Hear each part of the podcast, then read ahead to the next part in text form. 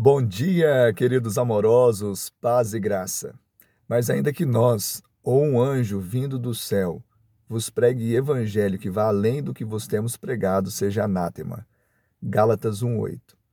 Não existe outro evangelho senão o evangelho de Cristo, o evangelho da graça.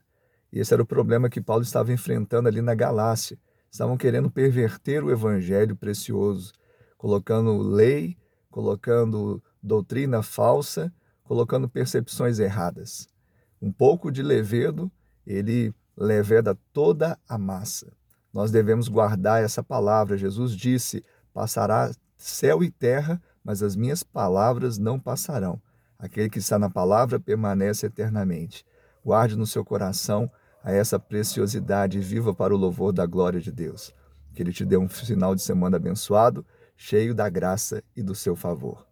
Amém.